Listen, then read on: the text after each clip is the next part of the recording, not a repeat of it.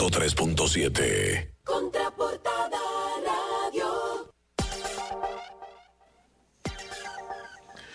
Continuamos en Contraportada Radio, señores, y en este momento conectamos directamente con nuestra pequeña gigante, asesora legal de eh, su proyecto Legalitas, Linet de la Antigua, quien, eh, quien hoy nos va a estar hablando sobre qué es el programa FASE. Hemos escuchado este programa dentro de las medidas de prevención que ha tomado el gobierno dominicano para poder paliar esta crisis en la cual está el mundo completo. Y vamos a ver qué nos trae Linet con relación a este programa. Buenos días, Linet. Buenos días, Linet. ¿Nos escuchas? Ella estaba ahí. Sí, buenos días. Ahora Linet, sí, ¿cómo ahora sí te estás? escuchamos nosotros. ¿Cómo estás? Buenos días a todos. Siempre un honor. Qué bueno, el honor es para Linet, nosotros. tú sabes que hay muchas dudas y inquietudes sobre el programa FASE. El- yo creo que eh, hay muchas dudas sobre todas las medidas tomadas. Han sido unos días de mucha información eh, donde la gente todavía no ha tenido la capacidad de asimilar eh, el impacto de estas medidas. Eso es así. Definitivamente esperamos que en el día de hoy podamos arrojar información valiosa para aclarar esas dudas y que de repente podamos actuar con coherencia y de la mejor manera posible. Iniciando, digamos, el tópico del tema, nosotros queremos hablar hoy sobre el Fondo de Asistencia Solidaria al Empleado, eh, cariñosamente conocido como el programa FASE, en donde lo primero que debemos de tomar en cuenta es que hay una diferencia entre este programa y el otro programa que se llama Quédate en casa. Eh, eso significa que dependiendo de tu categoría y dependiendo, digamos, de, ciertas condiciones, te va a aplicar un programa u otro y que nunca vas a poder ser beneficiario de ambos programas. Es importante que la población esté clara en ese sentido. El programa de fondo a la asistencia solidaria al empleado tiene varios requisitos, entre ellos, número uno, que ese empleado haya estado cotizando en la tesorería de la seguridad social. De lo contrario, no es una persona, digamos, que aplicaría a, a este a este beneficio y que en principio eh, si Dios así lo, lo ha decidido, si de repente había tenido ese beneficio a través de la tarjeta Solidaridad, entonces aplicaría el otro programa que se llama Quédate en casa. Entonces esa es una primera diferencia que tenemos que tomar y muy en cuenta y tenerla muy clara, porque de repente si somos empleados y tenemos la tarjeta Solidaridad, eso no significa que vamos a ser beneficiarios de ambos programas. De hecho, el Ministerio de Hacienda ya ha dispuesto una información cruzada para poder detectar la duplicidad de asistencias y eliminar, digamos, eh, una de ellas al, al único beneficiario. Así que tomemos muy en cuenta esa parte. Por otra parte, eh, el programa FASE consiste en que el gobierno va a aportar, o sea, la intención es evidentemente que las personas puedan preservar su trabajo o un ingreso por lo menos mínimos para garantizar su subsistencia, literalmente su alimentación. Esto significa que los empleados que ganen por debajo de cinco mil pesos, el gobierno va a estar asumiendo el 100% de su salario. Sin embargo, los que estén por encima de este monto, el gobierno va a asumir hasta el 70% de su salario con un tope de 8.500 pesos y el empleador debe asumir el 30% restante. Estos pagos no incluyen pagos a la tesorería de la seguridad social. Y como ya había mencionado, no será posible eh, que una persona que tenga tarjeta solidaridad y que eh, esté cotizando en la, en la tesorería de la seguridad social pueda aplicar o beneficiarse de ambos programas al mismo tiempo. Es uno u otro. Por otro lado, es importante. Eh, ujú. Eh, antes que continúe, es muy bueno aclarar el punto que dices, por ejemplo, la que aplica ¿verdad? Hacer el mismo que puedan aplicar para el tema de... Perdón, se, se entrecortó un poco. Eh, la, Así es. Bueno, no, no te escucho bien, eh, Kelvin. Voy a continuar ahora- con la ponencia. Y ahora, ¿Y ahora me escuchas? Sí, ahora sí, disculpa. Ok, te preguntaba, ¿las personas que accedan al programa de FASE son los mismos que podrán acceder al- a, a lo de solidaridad o, o eso sería eh, dividido totalmente?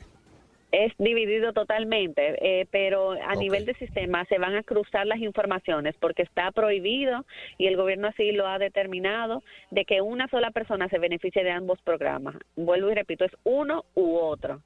Por lo tanto, no podrá haber beneficio de, de ambos programas, sino que si, si tienes una tarjeta Solidaridad, y estás en la TCS, entonces asumo que te aplicará, porque también eso que ha quedado ambiguo, asumo que te aplicará el beneficio mayor.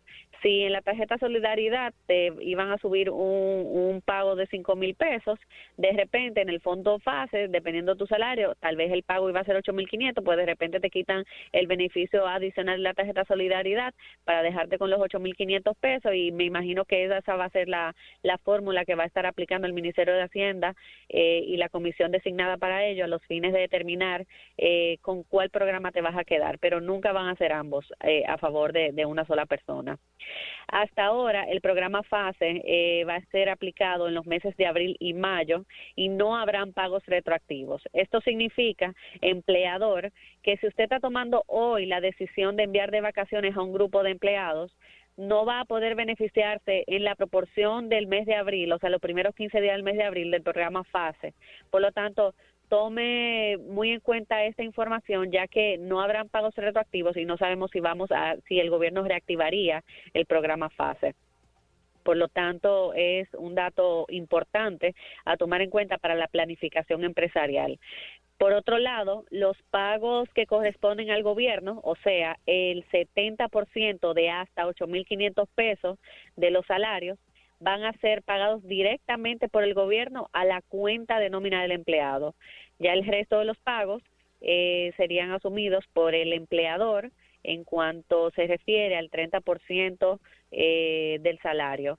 Y los requisitos, eh, quisiera, digamos, ratificarlo del programa FASE, son que esa persona esté cotiza- cotizando en la Tesorería de la Seguridad Social, que haya sido una empresa que, se, que haya suspendido sus operaciones por las razones de fuerza mayor que ya entendemos. Eso significa que de manera precedente debe de existir una suspensión laboral, o sea, un proceso iniciado de suspensión o completado en el Ministerio de Trabajo. Ya ustedes lo conocen, en la semana pasada se estuvo hablando sobre ello eh, a través del formulario de GT9 con los anexos pues eh, para con los anexos que, comprueban que ese empleado ha sido debidamente notificado de la decisión de su suspensión, eh, pues digamos acogerse a, a esa medida que lo prevé el Código de Trabajo y evidentemente ya también la semana pasada la plataforma del Ministerio de Trabajo se adaptó hasta cierto punto porque hay una oportunidad de mejora que vamos a estar, digamos, exponiendo aquí eh, con la esperanza de que alguna autoridad eh, gubernamental pueda escuchar, digamos, estas, eh, estos requerimientos y estas dudas que, que permanecen todavía en la comunidad profesional del derecho para poder ejecutar estos trabajos de la mejor manera posible. Entonces, ya ustedes saben, el requisito es que sea una persona que haya estado, que, que la estén suspendiendo a través del DGT9, que haya estado cotizando en la tesorería de la seguridad social y evidentemente que no esté en el programa Quédate en casa. Otro dato adicional es que para aquellos empleados que tienen dos empleadores aplicará el beneficio o digamos se le- la responsabilidad caerá sobre el empleador que paga más, eh, o sea, el, donde se exista el salario mayor. O sea, que si había una persona pensando que iba a cobrar de los dos lados, eso no va a ser así. Eso no va a Eh, ser no, así. es que el tigueraje, que se olviden del tigueraje, que eso no va a- Eso no lo van a dejar Eh, que pase. Lo que no, sí realmente. veo, Linedi, perdona que te interrumpí, eh, gordito, es que son tantas medidas que el- yo creo que las pequeñas y medianas empresas especialmente van a requerir asistencia legal y contable para poder entender estos nuevos codos, eh, códigos, perdón, y códigos y nuevas reglas y puedan hacer uso y aprovechar de ellas. Sí, eso es así. Realmente ha sido bastante retador, eh, incluso para nosotros, porque, porque como hemos comentado, hay muchas cosas que han quedado ambiguas y uno en su afán de querer hacer las cosas, eh, digamos, de manera coherente, de la mejor manera, disminuyendo el riesgo, eh, ha sido todo un reto. Sin embargo, se ha ido paliando y cada día, por ejemplo, en el día de hoy es que se está aperturando la plataforma de fase justamente hoy le estamos inaugurando, así que esto es una eh, realmente cada día trae su propio afán, un día a la vez, como yo digo. Para eso, justamente yo quisiera dejar en el aire algunas preguntas que esperamos puedan ser escuchadas por las autoridades para que lo tomemos en cuenta. Eh, número uno, si tenemos una cotización en, en, la TCS suspendida, porque recordemos que si, si, suspendemos a un empleado, pues evidentemente la cotización en la tesorería y la seguridad se suspenden. Eh, ¿Qué medidas se estarán tomando para que la gente no pierda su seguro de salud luego de que pasen dos meses? Eh, Pero, Line, ¿estoy equivocada? ¿O ayer también no anunciaron que ya lo de la TCS podía ser postergado también? Si usted no había reportado, no, tenía que hacerlo en los próximos días. No, no, lo que postergaron fue el pago, el impuesto de pago de la TCS, pero no ah, el beneficio del seguro de salud en sí. Si tú tienes un empleado suspendido, tú no tienes la obligación de pagar tesorería a la seguridad social. Si tú no le haces ese aporte, eh, al cabo de dos meses, esa persona va a perder sí, obviamente en, seguros básicos de salud. No estamos hablando de seguros complementarios ni privados, sino en seguros básicos de salud la persona realmente perdería el derecho eh, a tener ese seguro. Entonces, ¿qué pasa para aquellos empleadores que se acogieron a la suspensión desde el día uno? Porque algunos mandaron de vacaciones, pero otros decidieron acogerse a la suspensión del día uno.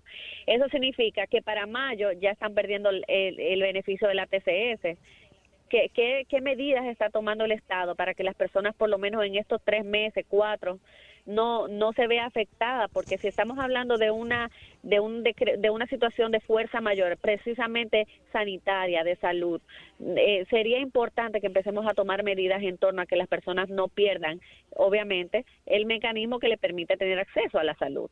Entonces, eso lo dejo en el aire para que para ver qué, qué medidas se le pueden eh, buscar a eso. Otra pregunta es para que aquellos que aquellos empleados que tienen salario por encima de cinco mil pesos, las informaciones que se han eh, eh, decidido hasta ahora con respecto al, al, programa FASE es que el empleador deberá pagar el 30% del salario. A, a, lo que nos preguntamos cómo va a ser esto posible si de repente un, si un empleador está decidiendo suspender a su empleado es precisamente porque no tiene la capacidad económica porque a su vez ha suspendido sus operaciones.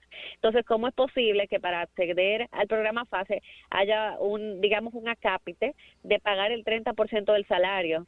Eh, la pregunta es si esto es obligatorio, eh, qué medidas se le está buscando, si realmente eh, lo han pensado adecuadamente, porque vuelvo y repito, si se trata de una situación de fuerza mayor que donde ya el empleado está suspendido, donde no hay una obligación de pago del salario, precisamente porque la empresa se ve incapacitada o imposibilitada de hacer de hacerlo, ¿cómo es posible que dentro de las eh, prerrogativas del FASE estemos hablando de que para los salarios por encima de cinco mil pesos el empleador va a estar pagando un 30%? Eso también lo quisiera dejar en el aire para que lo analicemos un poquito más a profundidad y tomemos decisiones en cuanto a eso, porque de repente decidir si aplicar o no al programa FASE va a depender de esto, dependiendo de cómo sea tu nómina. Entonces, eh, creo que vale la pena mucho eh, tocar este punto. Y finalmente, eh, como les comenté, el DGT9 es uno de los procesos, o sea, el proceso de la suspensión del empleado es uno de los procesos que, que se tienen que hacer de manera inicial antes de acogerse al FASE. Sin embargo, tenemos una plataforma en donde todavía no nos permite anexar las informaciones relacionadas con eh, el DGT9. Les explico no solamente es llenar el formulario, también hay que demostrar que el empleado ha sido debidamente notificado de esa decisión. Entonces, eso se hace a través de una carta o a través de un correo o a través de una documentación que se genera que no hay dónde anexarla porque la plataforma no te lo permite hasta hoy. Entonces, o hasta ahora. Eh, cuando también se va físicamente al ministerio, el ministerio dice que lo suban todo en la plataforma pero al no tener anexo, eh, no, al no tener un link de subir la información, de adjuntar esos anexos, entonces se mandan del DGT9 sin poder de, eh, dejar constancia del anexo de la debida notificación y dejando al empleador en un estado, digamos, de, de, de, poca previsión eh, legal o de amparo legal porque no ha podido depositar ese anexo eh, adecuadamente al Ministerio de Trabajo. Hemos sugerido que implementen un correo electrónico para que eso se envíe a través de ese correo electrónico, sin embargo, hasta ahora no hemos recibido una respuesta oficial de cuál correo o cuál otro o, o, si de repente van a estar implementando eso en el sistema. Creo que también es algo que vale la pena eh, exponer eh, a través de este medio, eh, con la esperanza de que alguna autoridad pueda escuchar, digamos, todas estas sugerencias e interrogantes. la verdad es que son muchas. tengo una pregunta. Y es con relación a que eso ahí quizás quedan algunas cuantas cosas que no están claras. Pero, por ejemplo, para aquellos que somos eh, ultramicroempresarios, que pero estamos formalizados, pero no tenemos o no se tiene persona dentro de, la, de la TCS, a veces el mismo dueño del negocio no está en la TCS, entonces no queda nada claro para esa persona, esa persona simplemente se queda en el aire independientemente si, si los clientes se le pagan o no le pagan factura, ese se queda en el aire simplemente.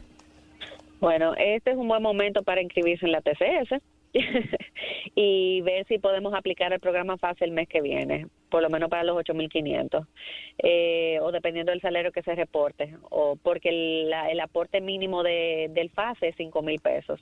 O sea que para aquellos microempresarios eh, o dueños únicos de empresas que estén en la TCS, que se hayan autodesignado un salario, eh, pueden acogerse, pueden autoacogerse a todas estas medidas, pero para aquellos que todavía no lo están, pues creo que es un buen momento para ingresar, no solamente por un tema eh, propio eh, y ya digamos de organización contable, sino también por un tema digamos de poder tener acceso a un seguro de salud básico, más de repente aprovechar el programa FASE. Es un tema porque son muchas medidas y ha sido una, digamos que ha sido como una avalancha de información desde hace 15 días que estamos recibiendo. Se supone, Linet, que eh, inicialmente íbamos con una cuarentena de 15 días. Mm, eh, aparentemente esto se extiende, no han dicho inicialmente hasta cuándo, si son 15 días más o un mes más. Cierto, o ya hay alguna información eh, relativa a esto, a este, al tiempo de cuarentena. No hay todavía información oficial, sin embargo, de manera tácita, eh, eh, a mi entender y a mi humilde opinión, el gobierno ya se ha manifestado medidas que van mucho más allá de estos 15 días. Creo que es un buen momento para que se retome un discurso orientando a la población sobre las medidas a tomar porque ya de por sí el Estado está asumiendo responsabilidades y está, digamos, eh, aplicando el programa de asistencia solidaria al empleado más el de quédate en casa durante los meses de abril y mayo. Por lo tanto, tácitamente ya ellos están tomando medidas para que esto se extienda hasta mayo. Así que hay que prepararse hay que hay que prepararse y eh, sacar lo mejor de nosotros. Creo que esta situación eh, definitivamente aflora lo peor o lo mejor de cada uno de nosotros y creo que es importante tomar la decisión de que sea siempre lo mejor y que independientemente esto nos deje una lección eh, de, de, cuáles son las prioridades en la vida, de cómo uno puede aprovechar, digamos, los recursos que tiene y definitivamente eh, tomar conciencia eh, un poquito más de, de empatía con respecto al ser humano porque también y ya esto no es para nada legal el mundo iba por un camino que definitivamente necesitaba oportunidades de mejora y creo que aquí hay más oportunidades eh, que, aquí hay más oportunidades que falencias. Definitivamente es un tiempo duro, eh, van a ser unos, unas semanas duras, pero eso no significa que no la podamos afrontar con empatía y con disposición para que cuando todo se restablezca, pues tengamos una esperanza y, un, y, un nuevo, y una nueva forma de vida que nos permita avanzar como sociedad. Así que veamos esto como una oportunidad y unámonos eh, de lejito, pero unámonos en, en consonancia, tanto desde las autoridades como de nosotros como ciudadanos. O sea que eh, esto, esto es una buena lección. Esto sí es un reto, es un desafío que tenemos. Así que vamos a ver cómo lo asumimos cada quien. Es una vergüenza inclusive que muchos de nosotros todavía hemos, no hemos tomado la conciencia. En el editorial de hoy de José Monegro, en el periódico El Día, él decía que haciendo el cierre anoche del periódico, desde que pusieron la, el toque de queda, eh, a partir de las 6 de la tarde, no el de las 5, llevamos ya 23 mil individuos que han violado la ley. Entonces hay una indisciplina colectiva eh, que apenas con 15 días no ha logrado someterse a las reglas. Yo creo que es un desafío todavía mayor si vemos esto que se va a extender hasta mayo. Bueno, yo creo que eh, debemos apelar a la conciencia de cada, de cada quien. La gente tiene que empezar a, a educarse porque eso es parte también de la educación. Caramba, ¿cómo es posible cuando tú ves eh, que cuando tú, o sea, tal vez la gente no ha empezado a tomar la conciencia de que te puede tocar. Nadie es omnipotente y definitivamente eh, todos estamos expuestos a que a que nos pueda pasar y, y las consecuencias son prácticamente de vida. Creo que es un tema de, de educación, creo, creo que es un tema de, de conciencia. Eh, vemos como en otros países, como tú bien decías, Lara, al principio de, del programa, como países han, han adoptado medidas y no han y, y, no han no se han detenido por completo, sino que mantienen un distanciamiento social eh, y, y las cosas continúan fluyendo, pero eso eso es educación y por eso eh, creo que ahí también tendremos eh, muchas oportunidades de mejora que sin duda esperamos que puedan ser eh, realmente eh, atendidas eh, cuando cuando se amerite el, cuando se retomen digamos eh, las capacitaciones y, y cuando las cosas puedan volver a la normalidad. Yo también creo hay una, hay una realidad que yo creo que esto es un tiempo para que la gente se asesore eh, contigo, que busquen esa. Gracias a Dios que tú siempre has sido digital, o sea que no Así va a ser algo es. muy difícil eh, para ti, para tu equipo. Y yo creo que ahora mismo, eh, como empresarios o microempresarios, las personas necesitan esa asesoría, y tanto en la parte de contabilidad como en la parte legal, para saber cuál es, eh, eh, hasta dónde llega una cosa y otra, porque ahora mismo, como todo el mundo está en medio del caos, entiende que se acoge automáticamente y no es así. Tiene que agotar ese proceso, ¿cierto? Eso es totalmente cierto, muy, muy, muy cierto y definitivamente nuestro equipo al ser online gracias a Dios hem, hemos podido digamos avanzar eh, pues de la mejor manera posible. Eh, obviamente ha sido eh, digamos una reestructuración pero pero eso no nos ha impedido dar el mejor servicio con la misma calidad entusiasmo y eficiencia de siempre. Nuestro equipo está disponible eh, literalmente 24 horas en estos días en los en los teléfonos 829 649 8888 y también eh, pueden entrar en nuestra página web www.legalitasrd.com y ahí pueden tener todas las informaciones, correos oficiales y teléfonos para que nos contacten y definitivamente eh, pues puedan asesorarse de la mejor manera posible porque aquí eh, como empleadores las decisiones que tomemos tendrán repercusión a futuro y, y evidentemente es necesario eh, hacer los resguardos a tiempo para que podamos, digamos, resurgir eh, pues en, en, mejores condiciones o en condiciones, digamos, más ecuánimes.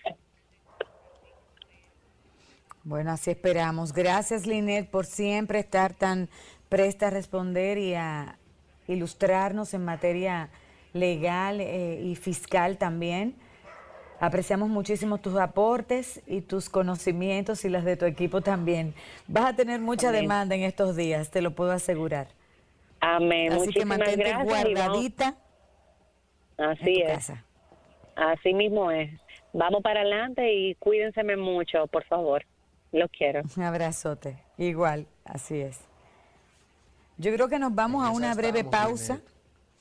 Gordito, perdón. Sino que en eso estamos, cuidándonos mucho, lavándonos las manos, que ya yo creo que eh, hasta peladas las tenemos, pero sí, en eso estamos. Señores, estuvimos conversando con Linet de la Antigua. Este audio va a estar en unos minutos en Spotify. Esto es muy importante eh, que usted lo comparta con, con micro, em- emplea- microempresarios, con aquellos empleados, para que entiendan que esto es un proceso que se tiene que agotar y que las personas eh, deben de hacerlo, no va a ser por arte de magia. Y si necesitan esa asesoría, que se acerquen donde Linet la antigua. Hacemos una pausa. Cuando regresemos, Tommy, nuestro experto, señores, en en gadgets y todo eso, nos tiene unas aplicaciones interesantísimas que podemos estar utilizando también en medio de la cuarentena. Ya regresamos. Síguenos en las diferentes plataformas digitales. Contraportadaradio.com, Contraportada Radio en YouTube y Facebook, Cetra Portada en Instagram y Twitter y Contraportada Radio en Spotify.